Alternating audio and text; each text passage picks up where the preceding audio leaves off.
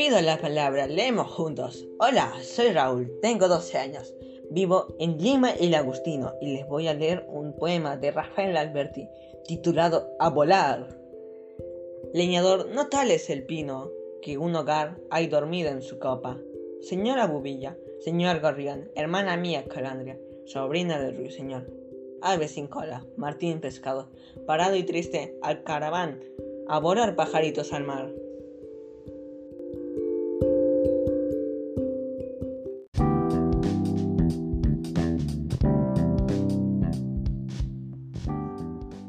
Ayúdanos a llegar a más niños y niñas para hacer de ellos un agente de cambio. Síguenos en nuestras redes sociales y pasa la voz.